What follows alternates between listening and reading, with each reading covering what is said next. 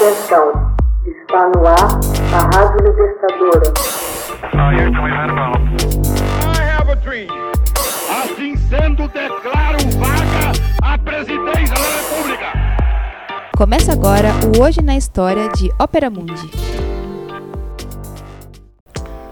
Hoje na história, 16 de dezembro de 1773. Tem início nos Estados Unidos a revolta do Boston Tea Party. Em protesto contra a Inglaterra, que mantinha uma taxa elevada sobre a importação de chá das colônias, os norte-americanos, disfarçados de indígenas, jogaram nas águas do porto de Boston cerca de 350 caixas de folhas de chá, que deveriam ser embarcadas em três navios da Companhia das Índias Ocidentais. A revolta do Tea Party de Boston aconteceu em 16 de dezembro de 1773. O rei Jorge III decidiu em represária fechar o porto de Boston na expectativa de que toda a mercadoria fosse reembolsada. Esta rebelião norte-americana foi um dos primeiros sinais de mal-estar entre a coroa britânica e suas 13 colônias da América. O movimento de rebeldia deu início, portanto, ao processo de independência dos Estados Unidos da América do Norte. Tudo começou em maio de 1773, quando o governo britânico promulgou uma lei a Tea Act de 1773, isentando a Companhia das Índias Ocidentais de pagar as taxas ligadas à venda do chá.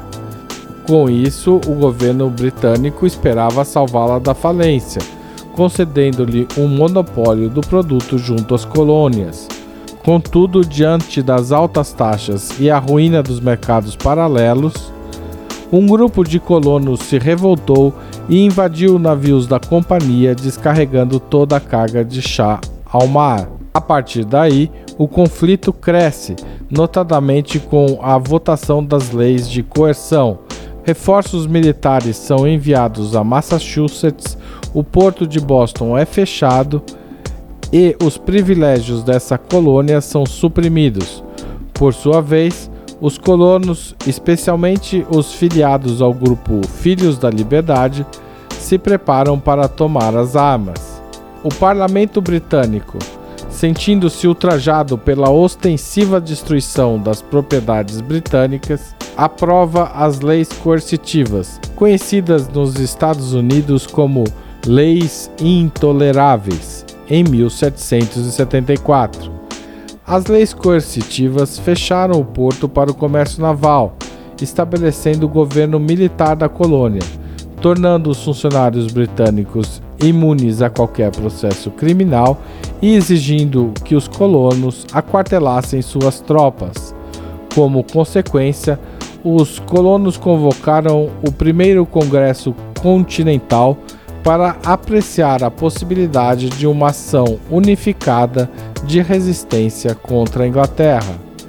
Atualmente, setores ultraconservadores dos Estados Unidos se organizam para fins propagandísticos numa organização denominada Tea Party, em memória da Boston Tea Party, o que pode ser chamado também de Partido do Chá. Texto original de Max Altman, locução de Haroldo Cerávulo Cereza. Você já fez uma assinatura solidária de Opera Mundi? Com 60 centavos por dia, você ajuda a manter a imprensa independente e combativa. Acesse www.operamundi.com.br/apoio.